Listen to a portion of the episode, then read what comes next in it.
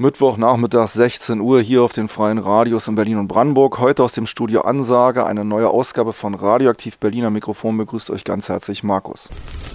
Heute in der Sendung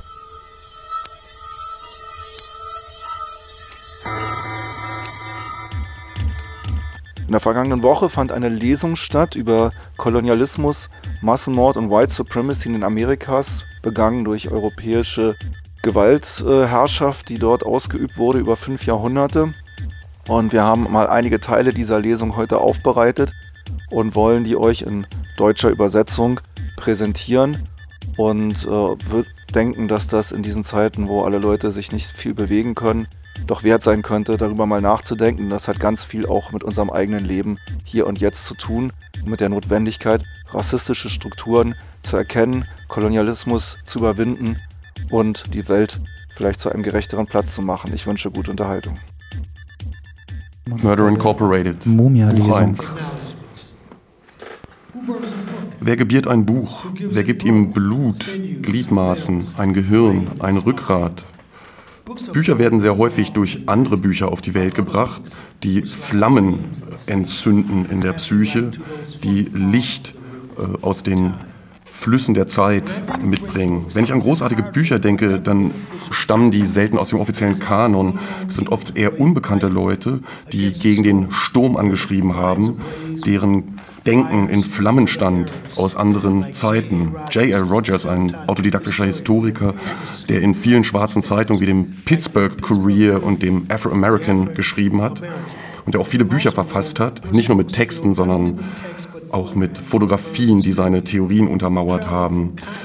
Er ist durch die Kontinente gereist, um kleine Wissensfetzen mitzubringen, die die Leser erstaunen würden. Schwarze Namen, schwarze Nationen, schwarze Fürsten, die in Welten gelebt hatten, von denen wir noch gar nichts gewusst hatten. Das vorliegende Buch entstand, als ein neugieriger Teenager mehr Spaß im Buchladen hatte als auf einem Baseballplatz. Denn in diesem Buchladen las er Joseph Ben Jokanan, Ivan Van Sertimer, Herbert Aptaker, C.L.R. James, George Nash, Ishika Musa, Barashango, Runako Rashidi, Ward Churchill, Du Bois und viele andere. Die Werke dieser Historiker drehten sich oft um dunkle Figuren in einer großartigen Prose. Sie erreichen uns über Zeitalter hinweg und sprachen ganz sanft, kaum zu hören, hier bin ich, ich bin hier. Viele, wenn nicht die meisten dieser Historiker waren, auch wenn sie das äh, selbst nicht so gesagt haben, Outlaw-Historiker, also die sich der offiziellen Zunft äh, abgewendet haben, denn äh, ihr Werk hat den offiziellen Kanon aufgebrochen und gestört. Sie suchten und haben geborgen äh, andere Kanons aus der Antike, die viel älter waren als Europa. Zum Beispiel, wer weiß schon, dass der Satz Black is beautiful, der so typisch für die sprichwörtlichen 60er ist, dass der dem Geiste nach bereits tausend Jahre vorher aufkam. Äh, als ein Mann dieser Zeit, ein Teenager dieser 60er, dachte ich, dass wir ein neues Terrain betreten und ganz neue Gedanken formulieren. Naja, in Wirklichkeit Dr. Ben, wie, wie Johannen äh, liebevoll von seinen Studenten genannt wurde, der wusste dagegen, dass es anders war. Zitierte oft Al-Jahizis Book of the Glory of the Black Race von einem schwarzen Araber verfasst im irakischen Basra, einige Jahrzehnte nach der Gründung des Islam. Dieses Werk, geschrieben zwischen 776 und 868, liest sich so, als wäre es auf dem Höhepunkt der Black Power Bewegung entstanden also circa 1968. Diese Autoren haben wirklich neues Terrain betreten, äh, nicht nur damit wir was Neues lernen, sondern auch ne, damit wir Wahrheiten aus dem bisherigen Kanon verlernen, äh, die ebenso traditionell wie irreführend waren. Das vorliegende Buch ist inspiriert natürlich auch von dem bemerkenswerten Howard Zinn, der Flammen äh, gefangen hatte, sozusagen durch die Barbarei des Zweiten Weltkrieges und der äh, die Courage von Bürgerrechtsaktivisten inspiriert hat. Äh, von denen waren viele seine Studenten, etwa die bekannte Romanautorin Alice Walker. Und äh, er hat nicht von den Klassikern gelernt, sondern von seinen Studenten und Studentinnen, äh, Männern und Frauen, die in der Frontlinie der Geschichte standen. All diesen Menschen ist das Werk gewidmet, denn sie haben dieses Werk möglich gemacht. Mubia Abu Jamal.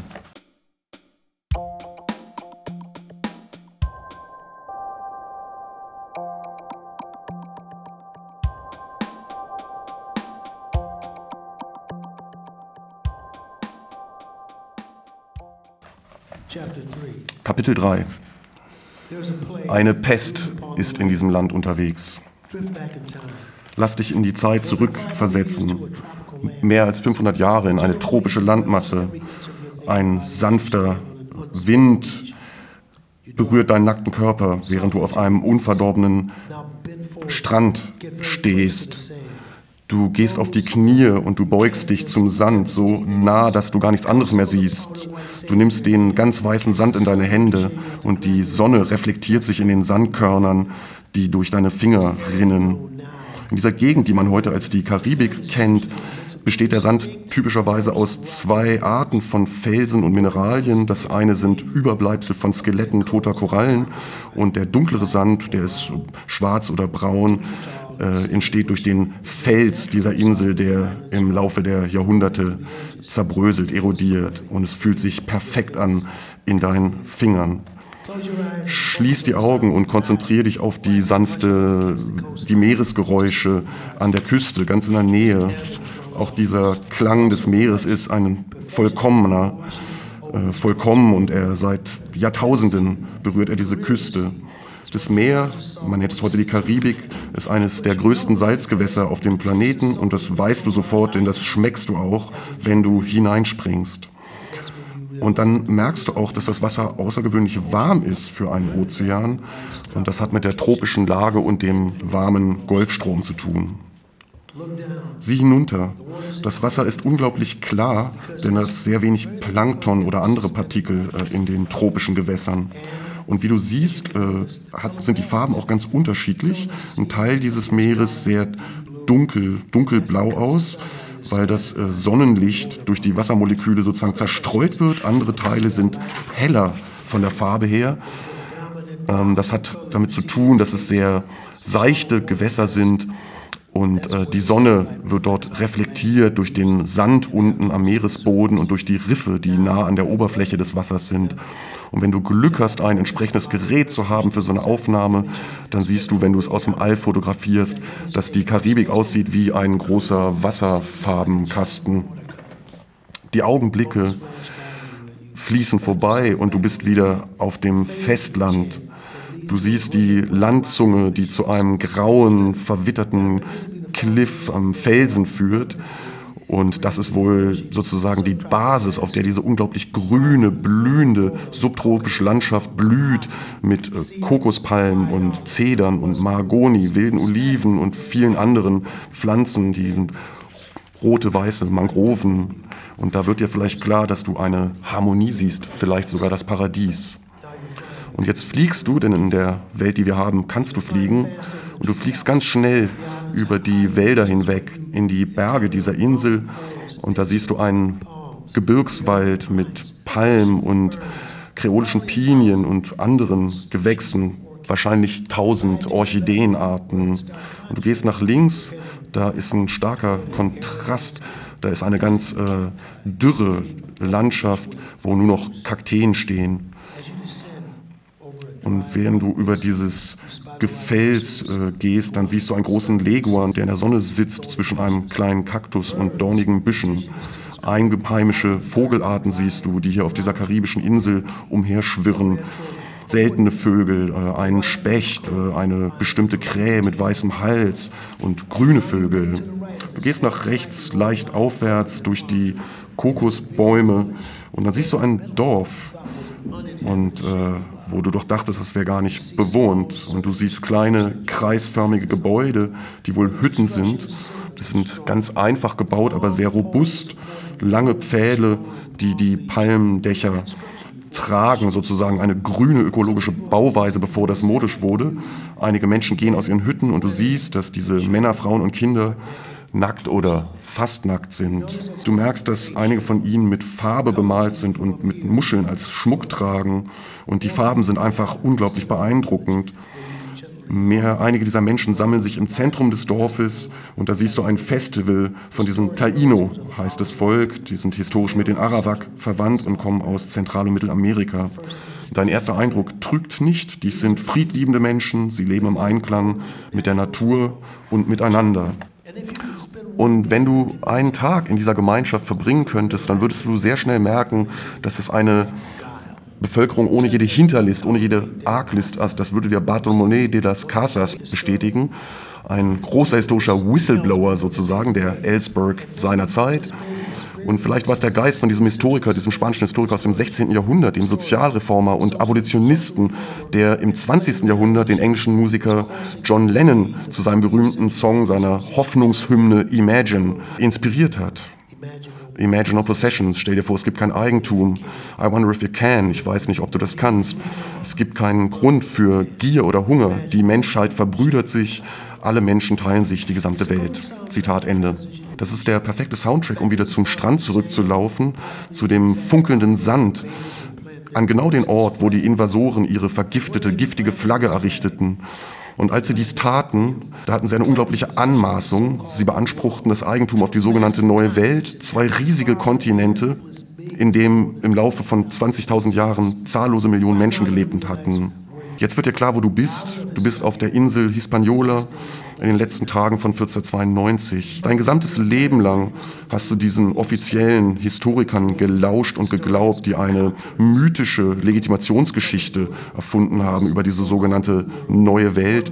Eine, nach der der amerikanische Doppelkontinent ein jungfräuliches Land war, im Grunde unbewohnt, abgesehen von einigen wilden, diese Wilden wurden schnell dominiert zu, zu Untermenschen, ganz offenkundig minderwertig und sollten entfernt werden. Und entfernt werden heißt natürlich Vernichtung und das macht dich krank. Wie die meisten Legitimationsgeschichten in der menschlichen politischen Geschichte ist eine Lüge umso wirkungsvoller, je größer sie ist. Und diese Lüge ist gigantisch, geradezu ein Goliath von Lüge. Und wenn diese Lüge einmal auf festen Füßen steht, dann ist der Rest ganz einfach, denn der minderwertige Wilde hat kein Recht zu leben auf Freiheit oder das Land, wo sie Tausende und Tausende von Jahren gelebt hatten. Jetzt dreh dich um zum Wasser. Blick genau auf den Horizont. Du siehst eine dunkle Wolke, die aufsteigt. Zunächst denkst du vielleicht, dass ein Sturm, der sich zusammenbraut mit seinem Donner, der die Erde erschüttert. Aber es ist kein Sturm. Dafür ist es zu schnell und erschüttert. Das kann kein Wetter sein. Verdammt, das ist noch gewaltiger als ein Tsunami. Und diese Bestie versucht sogar die Sonne zu jagen. Jetzt stehst du also hier an diesem Strand in den letzten Tagen des 15. Jahrhunderts und du siehst den Anfang vom Ende einer Zivilisation, die sich vom dem heutigen Alaska und Kanada bis zur Südspitze von Südamerika erstreckt hat. Es war eine bemerkenswerte Zivilisation. Es gab lebhafte, große Bevölkerungszentren mit Händlern, Künstlern, Musikern, Bauern, Männern, Frauen und Kindern. Die Realität dieser aztekischen Zivilisation in Mexiko ist das perfekte Gegenstück zu der bequemen Lüge, die die westlichen Eroberer in die Welt gesetzt haben und ihre Mythologen, dass der amerikanische Doppelkontinent, diese sogenannte neue Welt, ein großes, kaum bewohntes Land war, wo es nur ein paar wilde Nomaden gab, die man zähmen oder auslöschen musste. Sieh, du, ich habe das Paradies entdeckt. Das dachte Hernan Cortés, als er und seine spanische Armee in Zentralmexiko einmarschiert sind, wo ca. 25 Millionen Menschen im Tal von Mexiko lebten und dem Zentrum, einem See, dem See des Mondes. Und die Menschen dort hatten ihre größeren und kleineren Städte an diesem See umhergebaut mit Dämmen und Deichen. Sie haben eine zentrale Metropole errichtet, die war so groß wie Manhattan. Diese aztekische Hauptstadt hatte eine um das Vielfache größere Bevölkerung als das damalige London und andere europäische Städte. Cortés stand vor einem blühenden Archipel. Sein Gefährte und Chronist Bernal Diaz del Castillo blickte auch über diese unglaubliche Schönheit und erinnerte sich später, ich stand und sah dorthin und ich dachte, sowas wird man nirgends auf der Welt nochmal finden. Zitat Ende. Und das denkst auch du, während du hier nackt auf diesem Strand stehst, wo gleich eine gewaltige Gewalt entfesselt wird auf diese ahnungslosen, keineswegs arglistigen Menschen. Und es beginnt mit Abschlachten in der Karibik und erweitert sich im amerikanischen Doppelkontinent zum Genozid, zum Holocaust, zu einer Endlösung. Sehr geehrte Damen und Herren, bitte begrüßen Sie mit Applaus eine Furie, die hier einmarschiert in der idyllischen Karibik den Anbruch des amerikanischen Empire. Im Prolog zu seinem Buch American Holocaust zieht der Professor und Autor David Stannard eine historische Verbindungslinie vom Jahr 1492 bis zum Herzen des amerikanischen Jahrhunderts. Ich zitiere. In der äh, Frühe eines Juli-Morgens 1945 an einem entlegenen Ort in der Wüste von New Mexico, benannt nach einem Sonett von John Donne über die heilige Dreifältigkeit. Dort wurde die erste Atombombe gezündet. J. Robert Oppenheimer hat sich später an den immensen Lichtblitz und das donnernde Geräusch erinnert. Einige äh, der Anwesenden haben damals gelacht, aber die meisten haben angefangen zu weinen. Die meisten waren still. Oppenheimer selbst berichtet, dass ihm sofort ein Satz aus der Bhagavad Gita einfiel. Ich bin der Tod geworden, der Vernichter von Welten. Es gibt jetzt keinen Grund zu denken, dass irgendwer an Bord der Nina, der Pinta oder der Santa Maria an einem ebenso dunklen Morgen viereinhalb Jahrhunderte zuvor an diese Zeilen aus dem alten Sanskrit-Gedicht gedacht hat, als die Mannschaften der spanischen Schiffe ein paar Lichter an der Küste der Insel erblickten, die, die sie nach ähm, ihrem Gott benennen würden.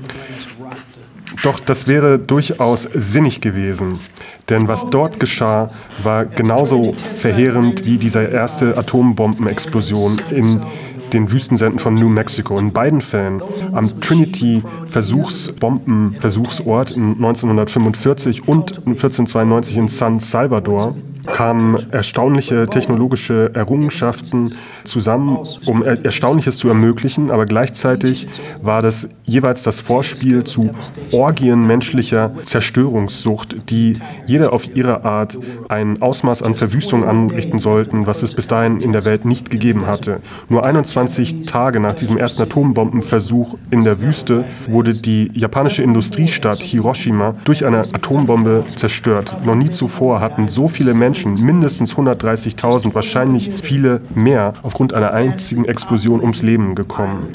Nur 21 Jahre nachdem Kolumbus erstmals in der Karibik angekommen war, war die einst so dicht bevölkerte Insel, die Kolumbus als Hispaniola bezeichnet hatte, im Grunde unbewohnt. Fast 8 Millionen Menschen, diejenigen, die Kolumbus als Indianer bezeichnete, waren durch Gewalt, Krankheit und Verzweiflung ums Leben gekommen. Es dauerte ein wenig länger, ungefähr eine Generation lang, bis das, was in Hispaniola geschehen war, ungefähr 50 Hiroshimas entsprach. Und Hispaniola war ja nur der Anfang.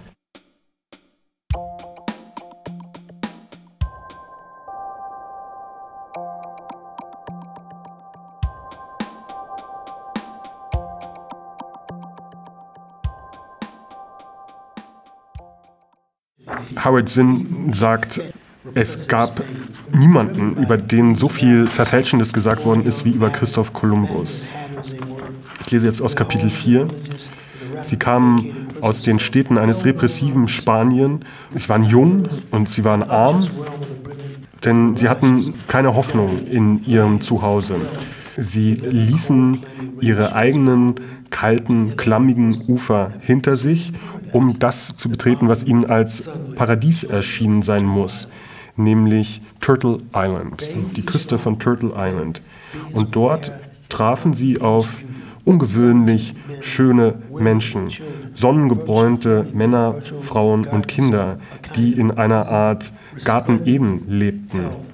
Die strahlten vor Gesundheit, Vitalität und Liebe zu ihrem Land, ihren Göttern, ihren Städten und sogar zu diesen etwas zerrupft aussehenden, stinkenden Fremden. Denn die sprachen zwar in merkwürdigen Sprachen, trugen stinkende Kleidung, aber sie waren doch auch Menschen. Was tut man, wenn man hungernde, kranke Menschen, vielleicht etwas verrückte Menschen trifft? Was ist denn das Schlimmste, was passieren könnte? Die Menschen helfen einander. Die Menschen helfen, ja, auch wenn sie Sprachen sprechen, die wir nicht verstehen. Diese Menschen aus dem, was später als Amerika bezeichnet werden sollte, haben geholfen. Sie haben die Wunden gepflegt, sie haben die Hungrigen ernährt und sie haben den Menschen beigebracht, wie man auf das Land hört, das Land, das unser aller Mutter ist. Wie konnten sie wissen, dass das das Schlimmste war, was sie hätten tun können? Wie konnten sie wissen, dass diese kranken, vom Fieber äh, verwirrten Menschen es ihnen mit Genozid danken würden?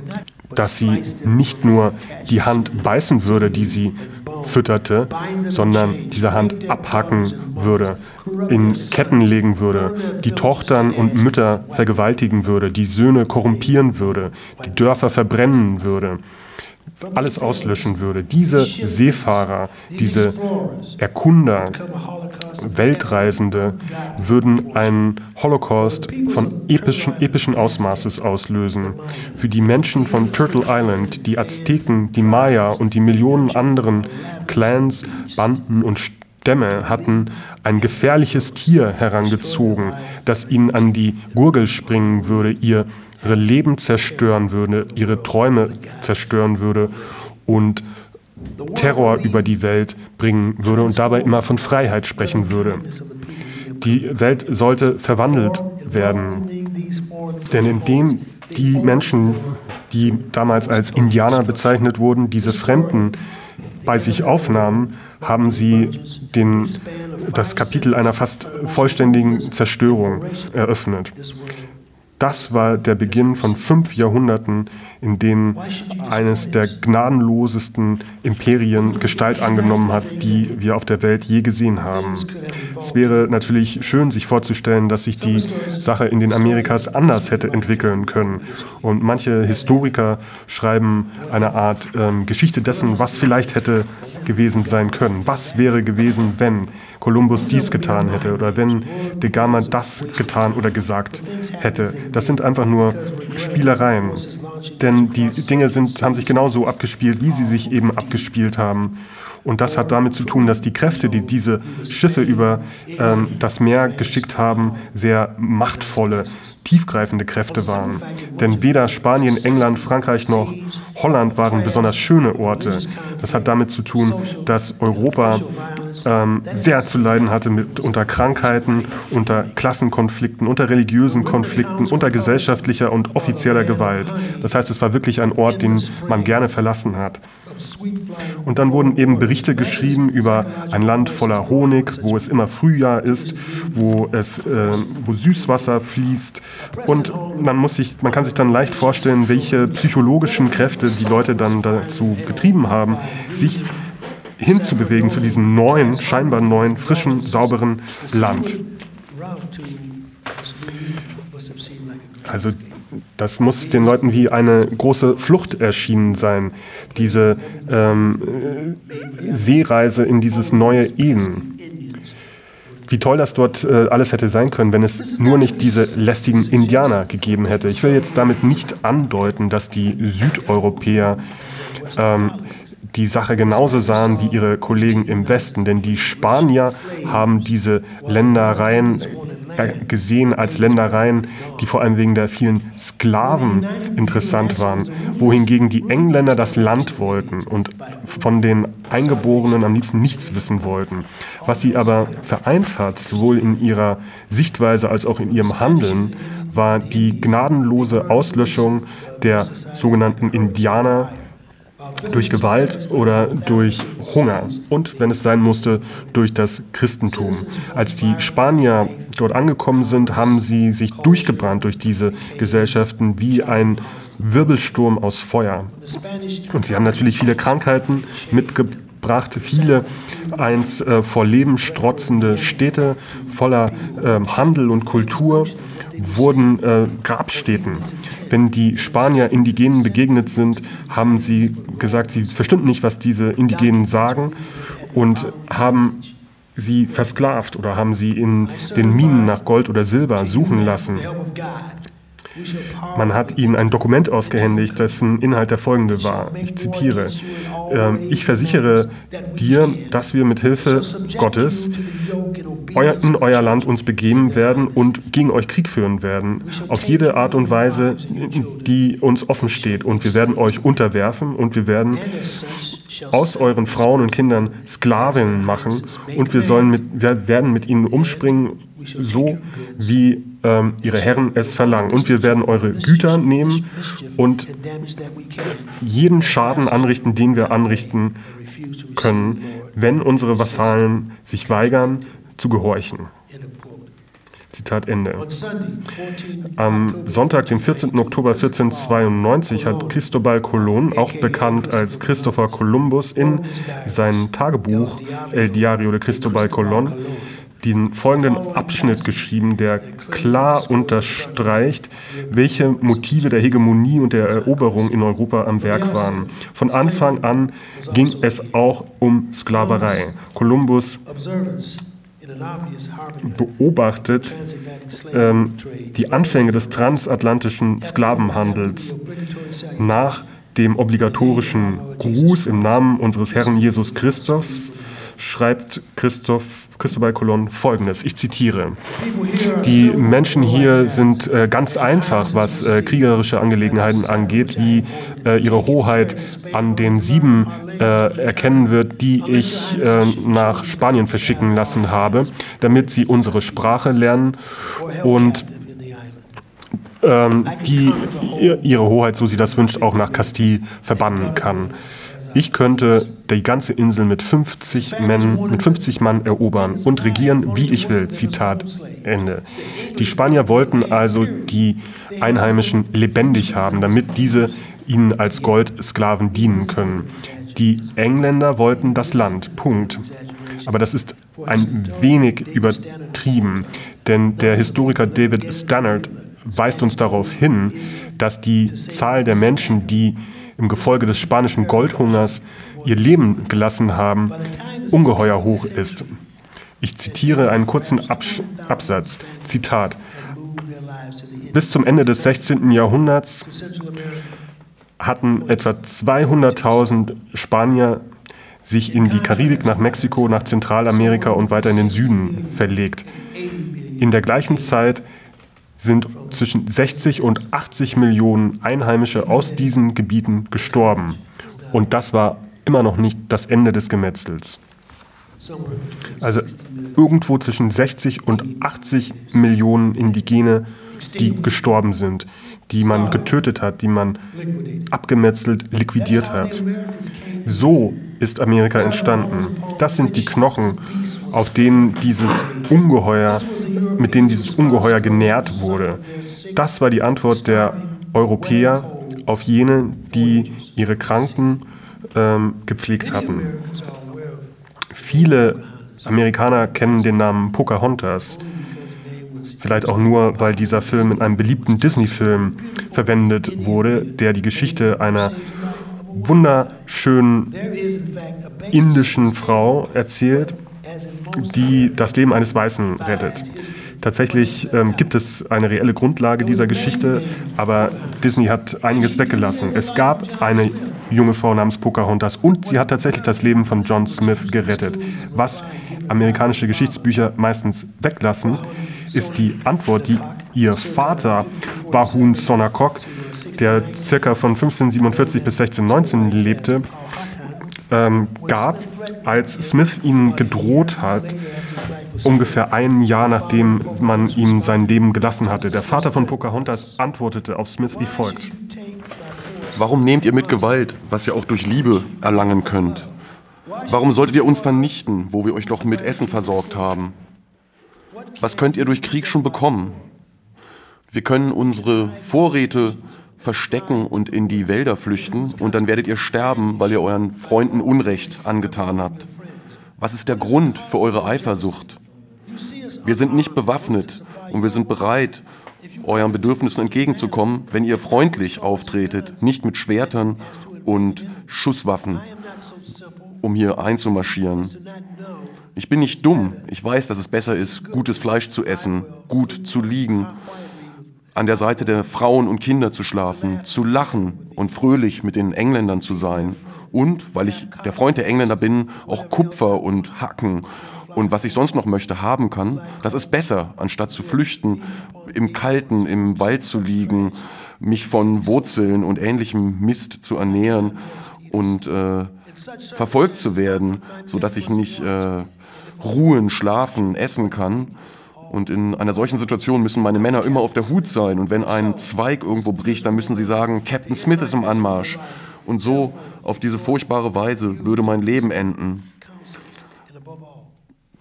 Deshalb rufe ich euch zu Frieden auf. Ich rufe dazu auf, dass die Schusswaffen und Schwerter verschwinden. Doch was verschwand stattdessen? Dutzende von Stämmen und Nationen der Konföderation der Pov-Tatan, einer vereinten Kraft von mehr als 30 Völkern, die hunderte von Quadratmeilen belebt äh, bewohnten. Wir haben euch doch ernährt, riefen die Stämme mit Tausenden oder vielleicht einer halben Million Stimmen. Wir haben das Brot mit euch geteilt, die Pfeife mit euch äh, geraucht. Wie könnt ihr uns gegenüber so boshaft sein? Als sie zu begreifen begannen, war es zu spät.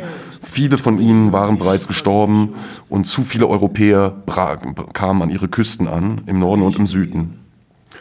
Die Erfindung des anderen. Wir alle machen Annahmen auf der Grundlage von unseren Erfahrungen, Vorurteilen und Weltanschauungen. Auch wer Geschichte studiert, äh, der wird diese Faktoren nicht aus seinem Bewusstsein herausbekommen. Wir blicken auf dieses gewaltige, kaum vorstellbare Blutvergießen und fragen uns, wie kann das sein? Wie können Menschen so etwas anderen Menschen antun? Die unschöne Antwort ist, dass die Menschen ja, durch Studi Studium, Beobachtung und by doing sozusagen lernen. Und vor der Tat kommt der Gedanke und im Geiste, da wird der andere, einer, der anders ist als ein Mensch, geschaffen und er wird aus dem Verständnis des Normalen ausgeschlossen das Spanien, das dieses gewaltige Requerimento äh, angerichtet haben, ist es ein Zufall, dass in genau demselben Jahr dieser transatlantischen Reise ähm, der Nina, der Pinta und der Santa Maria, also dieser Schiffe, dass in genau diesem Jahr auch der Höhepunkt der Reconquista stattfand, das heißt äh, der Vertreibung von Juden und Muslimen von der iberischen Halbinsel. Die Juden waren dabei ein besonderes Problem für die christlichen europäischen Gemeinden, weil sie ja sozusagen die ältere Gemeinschaft waren, aus der Christus und das Christentum hervorgegangen sind. Aber sie haben sich einfach stur geweigert, die zentrale Lehre der Göttlichkeit von Jesus Christus anzunehmen. Und deshalb waren sie sozusagen Feinde des christlichen Glaubens. Sie wurden im Mittelalter aus verschiedenen europäischen Nationen vertrieben, Frankreich, England. Und in Frankreich haben aber die Krone und die Kirche und die Gemeinden einen Druck, einen sozialen Terrorismus gegen jüdische Gemeinden ausgeübt und viele von Juden dazu gezwungen, zum Christentum zu konvertieren. Selbst diese Konvertiten, Conversos genannt, waren immer verdächtig. Man meinte, dass sie nur, also sozusagen falsche Konvertiten waren und deshalb hatten sie mal sehr genau im Auge behalten und äh, auch öffentlicher Gewalt notfalls ausgesetzt. Ähm, sie und auch Muslime wurden gezwungen, äh, an ihrer Kleidung sich als solche kenntlich zu machen. Und ähm, Christen haben sie öffentlich angegriffen, verbrannt und abgeschlachtet als die anderen. Der Historiker Stannard ähm, berichtet über ihre schlussendliche Vertreibung am selben Tag, als äh, Kolumbus seine Reise unternahm, also zu seiner Reise aufnahm, die die Welt verändern sollte, wurde in dem Hafen der Stadt, von der aufgebrochen ist, äh, waren dort Schiffe, die die Juden aus Spanien deportiert haben. Ähm, circa 120 bis 150.000 Juden wurden aus ihrer Heimat vertrieben. Ihre Wertgegenstände hat man sich vorher natürlich angeeignet und dann wurden sie aufs Meer hinausgetrieben. Und ein Zeitgenosse schrieb, es war ergreifend, dieses Leiden zu sehen. Viele hatten Hunger, ähm, stillende Mütter und ihre Kinder. Halbtote Mütter hatten sterbende Kinder in den Armen. Ich kann kaum beschreiben, wie grausam und gierig sie äh, von denen, die sie transportierten, behandelt wurden. Ähm, manche wurden äh, auch ins Meer geworfen. Ähm, wenn sie die Überfahrt nicht bezahlen konnten, mussten sie ihre Kinder verkaufen. Und das passt sehr gut, Zitat Ende, das passt sehr gut zu der Reise von Kolumnus. Das heißt, die Quälgeister, die die Juden vertrieben haben, waren dieselben Männer, die äh, unfassbare Grausamkeiten gegen die Maya und Azteken und Millionen andere Menschen verübten. Das hatten sie zu Hause bereits gelernt. Im Geiste der Spanier waren diese Juden nicht genau, waren diese Menschen in der sogenannten Neuen Welt nicht genau wie die Juden, andere, waren sie nicht der Kirche fremd. Unter den Engländern entstand was Ähnliches, denn die britische Antipathie gegenüber Juden war wahrscheinlich nicht anders als bei den Spaniern, aber sozusagen das Übungsgelände für die englischen Kolonisten war ein anderes. In England waren es die Iren, die erstmal äh, dazu ausgesehen waren, der andere zu sein. Stannard erklärt, Zitat, die Briten hielten sich für die zivilisierten Men zivilisiertesten Menschen auf der Erde und äh, sie haben Oliver Cromwell zugestimmt, der meinte, dass Gott ein Engländer sei. Insofern überrascht es nicht, dass Schriften, englische Schriften damals und auch offizielle Dokumente, die wilden Iren als äh, nackte Schurken in den Wäldern beschrieben haben, die sich vor allem von Gras ernähren würden. Weniger gewöhnliche Ernährung, Nahrung für die Iren war demnach das Fleisch anderer Menschen, sogar der eigenen Mütter mitunter, was ja vielleicht auch in Ordnung war, denn äh, es hieß ja auch, dass die irischen Mütter ihrerseits ihre eigenen Kinder verschlangen, verspiesen. Das waren also Bestien ohne Vernunft, wie William Thomas, William Thomas meinte. Bestien, die, so Thomas, kein Wissen von Gott oder guten Sitten hatten und äh, die sozusagen Güter, Vieh, Frauen, Kinder, alles das Gemeineigentum bei denen. Und eine solche Rohheit konnten die Engländer natürlich nicht tolerieren zumal diese vulgären Menschen so herrliche Länder, Länder bewohnten. Und ähm, so haben die Engländer, wie sie es schon seit Jahrhunderten getan hatten, Kriege geführt, um die Iren zu befrieden und zivilisieren. Diese Dämonisierung der Iren wie auch der Juden und Muslime in Spanien erlaubt es der britischen Aristokratie, Eroberung, Ausbeutung und schließlich Staatsterror gegen sie zu rechtfertigen, denn sie waren für England eben die anderen die ersten von vielen anderen, wie die Geschichte dann zeigen sollte. Diese inneren anderen waren sozusagen die Übung für die Repression, Unterdrückung, die dann gegen die sogenannten Indianer und kurz danach gegen Afrikaner über Jahrhunderte ausgeübt wurde, angetrieben von einer bösartigen Kirche und äh, Königen. Wie sollte es uns da überraschen, wenn wir sehen, wie, ja, wie grausam sie gegen diese dunkelhäutigen Menschen äh, vorgegangen sind, die sie in der sogenannten neuen Welt entdeckt hatten. Für die Invasoren war das die neue Welt, obwohl die Gesellschaften dort seit 40.000 Jahren gelebt hatten und sie waren vulgär und roh, obwohl diese Eingeborenen, diese Indigenas in wunderbaren Städten lebten. Und ähm, ja, sie lebten auf ganz andere und auch bessere Weise als die sogenannten Entdecker. Ihr einziges Defizit bestand in der Kunst des Krieges und der Kunst des Tötens da konnten sie nicht mithalten. Die sogenannten Indianer, insbesondere auf dem späteren, später Hispaniola äh, genannten Insel, Kuba, Zentralamerika und Mexiko, lebten ein Leben, um das ganz Europa sie beneidet hätte. Als der spanische Invasor Hernán Cortés die Stadt Tenochtitlan erreichte, sagte er, es sei die schönste Stadt auf der Welt. Etwa so groß wie das heutige Manhattan lebten dort 350.000 Azteken. Cortés Chronist Bernal Diez del Castillo schrieb, dass es großräumige Städte waren, diese aztekischen Städte. Sie rochen süß und sie waren wunderbar anzusehen. Die Gebäude waren aus Stein errichtet, mit Zedernholz äh, versehen und die Einwohner hatten Kanus, äh, um von dieser Insel zu dieser Insel zu reisen und zurück. Die Spanier waren wirklich verdattert äh, und sie dachten, sie träumten. Aber bevor sie wieder gingen, verwandelten sie diese, diesen Ort äh, in eine Hölle auf Erden. Ein Albtraum, der 1492 begann, aber dort sicherlich nicht endete. Das heißt, für Jahrhunderte hatten die äh, Indigener-Völker dann ein ja, ein Leben wie eine Hölle. Es waren etwa 500 Jahre der Hölle. Ja, waren sie eifersüchtig, neidisch auf das Leben, das diese Menschen führten, wie Indigenas behaupteten? Waren sie angetrieben von irrationalem Hass und Angst, von Engstirnigkeit und unterdrückerischer Religion? Oder war es einfach die Peitsche der Gier, die sie antrieb? Menschen sind komplexe Wesen und alles, was ich eben genannt habe, könnte ein äh, Antrieb, ein Impetus für die Invasoren gewesen sein. Beim ersten Kontakt mit diesen Menschen sagten die Spanier, sie seien unglaublich schön und freundlich und großzügig, doch äh, recht schnell waren diese friedfertigen Menschen äh, wurden zu roten Teufeln erklärt, ähm, denn das Spiel hatte sich grundlegend gewandelt.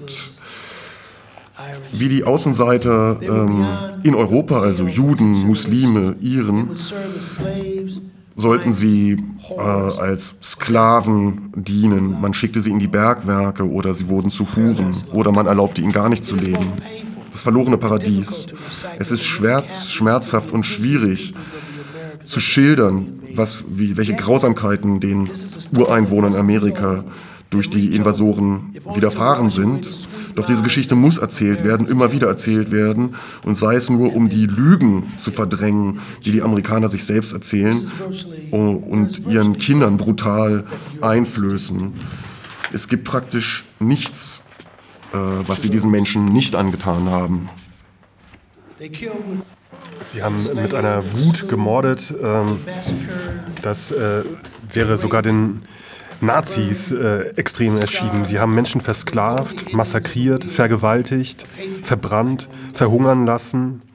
Und sie haben die Indigenen auf den auf, den, auf dem Rad äh, getötet. Sie haben getötet und getötet und dann haben sie noch mehr getötet das alte, der alte amerikanische Spruch, der einzig gute Indianer, das ist jetzt ein Motto, das weiterlebt in der amerikanischen Seele, eine Art Verinnerlichung dieser Massaker. Sie haben die Menschen um den Tod als ihre Erlösung beten lassen. Die Invasoren waren so süchtig nach Gold, Sie haben ganz offen über ihre monströsen Taten gesprochen, wenn sie nach Hause berichtet haben, in Worten, die sie nicht unbedingt an, die, an eine breitere Öffentlichkeit weitergegeben sehen lassen wollten. Sie mussten sich ja keine Sorgen machen. Denn diejenigen, die diese Wörter Jahrhunderte später lesen sollten, das würden ja ihre Nachkommen sein. Also diejenigen, die äh, profitiert haben von diesen Verbrechen und von diesen Massakern. Warum sollten diese Menschen prote protestieren, wenn sie doch den ganzen Reichtum von diesem, dieser sogenannten neuen Welt erben sollten? Als der erste portugiesische Gouverneur von Brasilien dort ankannte, war die indigene Bevölkerung derart groß, dass er erklärte, die sei so praktisch nicht zu zerstören. Aber wichtiger ist, wie er das formuliert hat.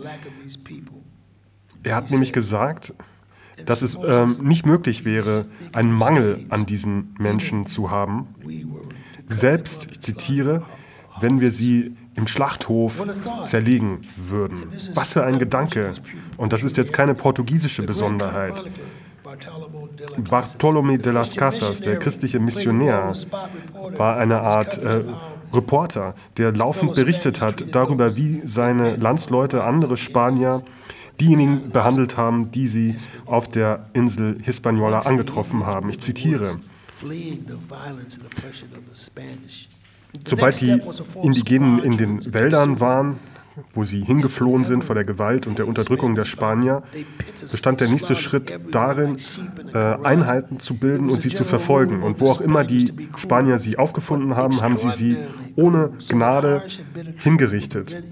Es war eine allgemeine Regel unter den Spaniern, dass man gewalttätig sein sollte, und zwar so ungewöhnlich gewalttätig, dass die Indigenen nie wieder auch nur daran denken würden, sich selbst als Menschen zu begreifen oder überhaupt Zeit zum Nachdenken haben würden. Das heißt, sie würden den Indigenen die Hände abhacken oder sie an ihrer Haut aufhängen und sie würden ihnen sagen, geht jetzt nach Hause und erzählt, was man mit euch gemacht hat.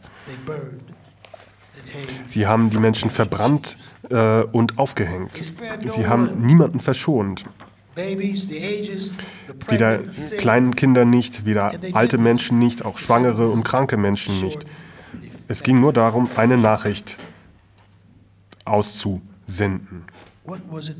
Was war das, wenn nicht Terrorismus?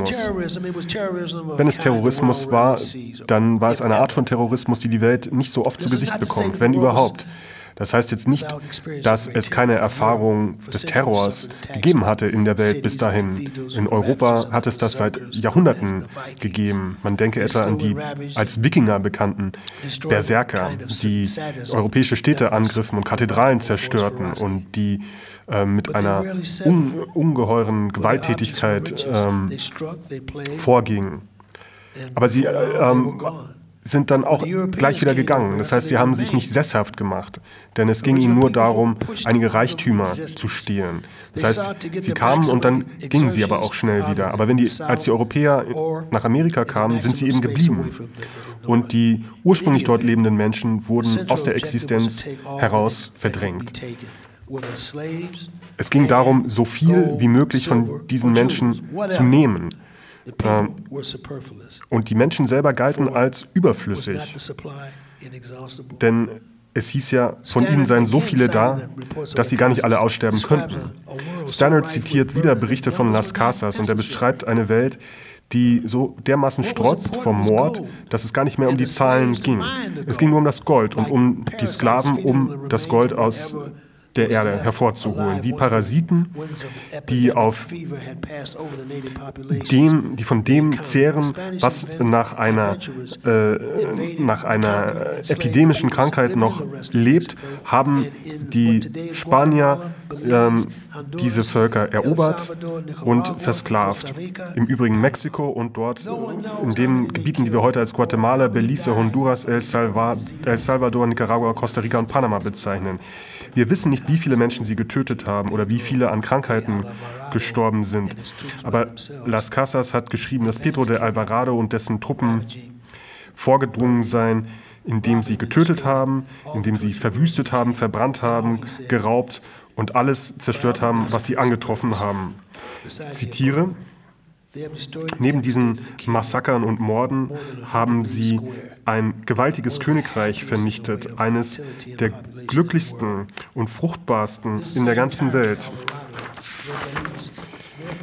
Dieser Ty äh, Tyrann Alvarado schrieb, dass dieses Königreich bevölkerungsreicher als das Königreich Mexiko sei. Und er hat damit die Wahrheit gesagt. Er und seine Brüder haben gemeinsam mit den anderen mehr als vier oder fünf Millionen Menschen in 15 oder 16 Jahren umgebracht, von dem Jahr 1525 bis zum Jahr 1540. Und sie fahren fort, die, die noch übrig sind, zu verfolgen und zu töten. Zitat Ende.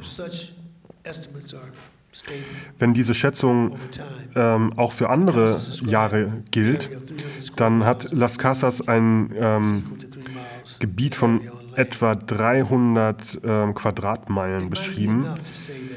Man kann vielleicht sagen, dass die Indigenen rücksichtslos ermordet wurden, aber das ist, kann ja nie die ganze Geschichte sein, denn es gab auch eine Methode zu diesem Wahnsinn. Die Invasoren haben nach Gold gesucht. Die Indigenen, die den weißen Herren zugewiesen wurden als Sklaven, sollten unter dem System der Encomiendas, das Kolumbus autorisiert haben, den spanischen Herren als Arbeitskräfte dienen. Sie wurden von ihnen ausgebeutet, misshandelt, wie die Spanier es wollten. Es gab viel mehr Fälle, als man zählen könnte. Die Leute wurden einfach zu Tode gearbeitet.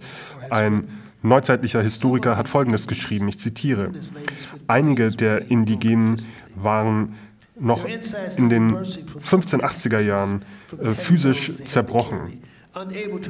Sie waren äh, krank wegen der schweren Lasten, die sie tragen mussten. Viele von ihnen haben sich aufgehängt oder haben sich geweigert zu essen oder haben giftige Kräuter gegessen. Sie haben sich umgebracht. Enkomenderos waren gezwungen, ähm, Feldarbeit zu leisten, auch wenn sie schwanger waren oder niederkamen sogar. Sie sind im Freien geschlafen, haben dort ihre Kinder geboren die oft von giftigen Insekten gebissen wurden. Manchmal haben Mütter ihre Kinder bei der Geburt getötet, um ihnen zukünftiges Leid zu ersparen. Oder wir hören von Müttern, die von ihren Kindern getrennt wurden, um später zu erfahren, dass diese Kinder getötet worden waren. Zitat Ende.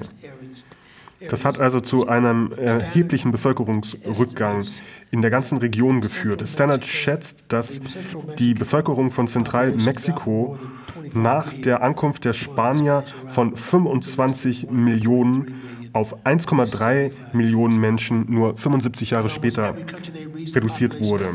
In fast jedem Land, was die Spanier erreichten, sind die Bevölkerung um mindestens 90 Prozent ähm, kleiner geworden gegenüber der Zeit vor 1492. Und manchmal war es, waren es sogar deutlich mehr als 90 Prozent. Nie hatten die, diese Menschen eine derartige Plage erlebt. Für viele war der Tod ähm, ein Ausweg. Und wir bekommen also einen Eindruck davon, ähm, wie diese Indigenen die Christen wahrgenommen haben.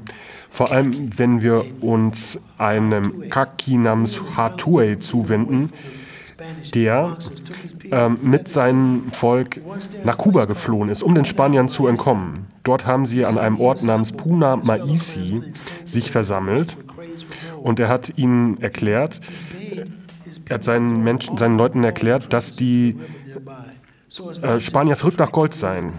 Er hat seine, ähm, er hat die Menschen gebeten, alles Gold in den Fluss zu werfen, um nicht die Gier der Spanier auf sich zu ziehen. Aber das hat nichts genützt, denn die Spanier sind ihnen gefolgt und sie haben die meisten von ihnen getötet, die anderen versklavt. Hatue wurde am Scheiterhaufen ermordet.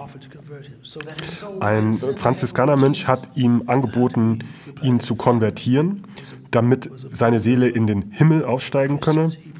Und Hatue hat geantwortet, wenn im Himmel die Christen wohnen, dann gehe er lieber in die Hölle. Für Millionen von Indigenen stand Christus für Krankheit, Folter, Verwüstung und Massaker. Und deswegen ist es nicht verwunderlich, dass wenige sich äh, haben konvertieren lassen, jedenfalls nicht freiwillig. Für die meisten hatte hin dieser Schrecken mit diesem mysteriösen Christus, diesem Todesgott zu tun. Die Priester segneten ja das Verwüstungswerk im Namen Christus. Sie sahen darin die Hand Gottes am Werk. Und die Kirche hieß das ja alles gut. Und sie profitierte ja auch von diesem präzedenzlosen Wohlstands- und Wertetransfer. Die Indigenen der südlichen Küstenregionen hatten natürlich viele Gründe, wütend zu sein auf die Christen. Aber es ging ja nicht nur um diese Region. Auch viele Meilen im Norden waren verschiedene ethnische Gruppen, linguistische Gruppen, Clans und Stämme von ähnlichen Erfahrungen betroffen. Auch ihnen widerfuhr es, dass sie Leute aufnahmen, die dann ihre Länder stahlen und ihr Leben ruinierten. Stanland erzählt zum Beispiel Folgendes über einen Angriff auf ein Dorf der Pequot durch eine Miliz aus Connecticut. Die Briten stürmten in das Lager der Indianer. Sie schossen auf alles, was sich bewegte und zerstückelten es. Die Pequots wurden überrascht. Sie hatten nur wenige Krieger im Dorf. Manche flohen, andere verkrochen sich unterm Bett, andere kämpften mutig. Aber gerade das machte Mason und seine Männer noch zorniger. Wir müssen sie verbrennen, erinnerte sich Mason später, wie er, wie er rief. Und äh, daraufhin setzte er die Wigwams in Brand. Daraufhin, so berichtet Mason selbst, rannen die Indianer fort äh, in furchtbarem Schrecken. Und in der Tat hatte der Allmächtige einen solchen, einen solchen Schrecken niedergehen lassen, äh, dass sie vor uns flohen und direkt in die Flammen hineinliefen, wo viele von ihnen umkamen. Und über ihnen war Gott, er lachte und verspottete die, seine eigenen Feinde und die Feinde seines christlichen Volkes. Und so kamen sie ums Leben und kaum jemand kam davon. So hatte der Herr über sie gerichtet und er füllte den Ort mit Leichen. Zitat Ende von Mason. Der britische Gouverneur William Bradford, freute sich mit, äh, ja, auf eine typisch britische Weise über dieses Massaker. Bradford schreibt, es war schrecklich zu sehen, wie sie im Feuer verbrannt wurden und die Ströme vom Blut, die flossen, und es stank furchtbar. Doch der Sieg schien ein süßes Opfer zu sein, und so lobten sie Gott, der sich so wundervoll für sie geschlagen hatte, indem er die, ihre Feinde, äh, ihn, indem er ihnen einen so schnellen Sieg und einen so äh, über diesen stolzen Feind ermöglicht hatte. Wenn wir den Bericht des Gouverneurs ernst nehmen, dann war dieser ganze Krieg gegen die Pecors, den man eher als Massaker bezeichnen müsste, dann beruhte er auf einer falschen Behauptung, auf einem Vorwand und nicht auf einem wirklichen Kriegsgrund. In dieser äh, Hinsicht äh, gibt es auch eine Kontinuität mit der amerikanischen Staatskunst und Kriegsführung. Die Tage der Pequots waren, waren gezählt. Kaum, kaum welche von ihnen kamen den Massakern ihrer englischen Peiniger. Diejenigen, die überlebten, wurden versklavt und äh, in die Karibik gebracht. Äh, sie wurden vom Land ihrer Väter verbannt, lebten dann äh, auf den Bahamas und in Jamaika unter afrikanischen Sklaven. Die Tragödie ist, dass sie noch die Glücklichen, als Überlebende noch die Glücklichen sozusagen waren. Ja, das war eine Seite in der Geschichte des amerikanischen Holocaust. Man könnte von einem amerikanischen Genozid sprechen, denn äh, egal mit welchen Methode sie vorgegangen sind, durch äh, legalisierte Lügen, äh, durch Irreführung, das Ziel bestand immer darin, das Land der sogenannten Rothäute zu übernehmen. Und genau das haben sie auch getan auftritt die Afrikaner und Afrikanerinnen. Die meisten von uns stellen, äh, stellen uns Christopher Columbus als ähm, Erforscher, Kapitän und Admiral vor. Wenige Leute wissen, dass er vorher ein Kidnapper und ein afrikanischer Sklavenhändler gewesen war. Das heißt, er kannte sich aus in diesem Geschäft und er wusste, wie man Indigene äh, entführt und nach Spanien verschifft. Eine Lektion, die er gelernt hat, war, dass es sinnvoll ist, immer zu jedem Mann auch eine Frau zu entführen, weil das äh, den männlichen Gefangenen dann beruhigen würde. Während der Zeit der Erkundung Amerikas gab es in Europa viele, viele Sklaven, aber diese Sklaven waren oft einfach Kriegsgefangene, zum Beispiel türkische, bulgarische, tatarische, armenische oder auch afrikanische Stämme. Da hat sich ein großes Geschäft entwickelt auf dem Mittelmeer und viele dieser Menschen waren Afrikaner, die, die als, als Mohren beschrieben wurden, die in Kriegen gefangen genommen worden waren und die eben die aufkeimende Sklavenökonomie bedienten. Für Muslime und Juden, die nach 1492 in Europa lebten, war Sklaverei etwas ganz Reelles, was sie oder ihre Kinder betraf. Und viele dieser äh, Muslime waren eben Mohren oder Afrikaner, die auch deportiert wurden.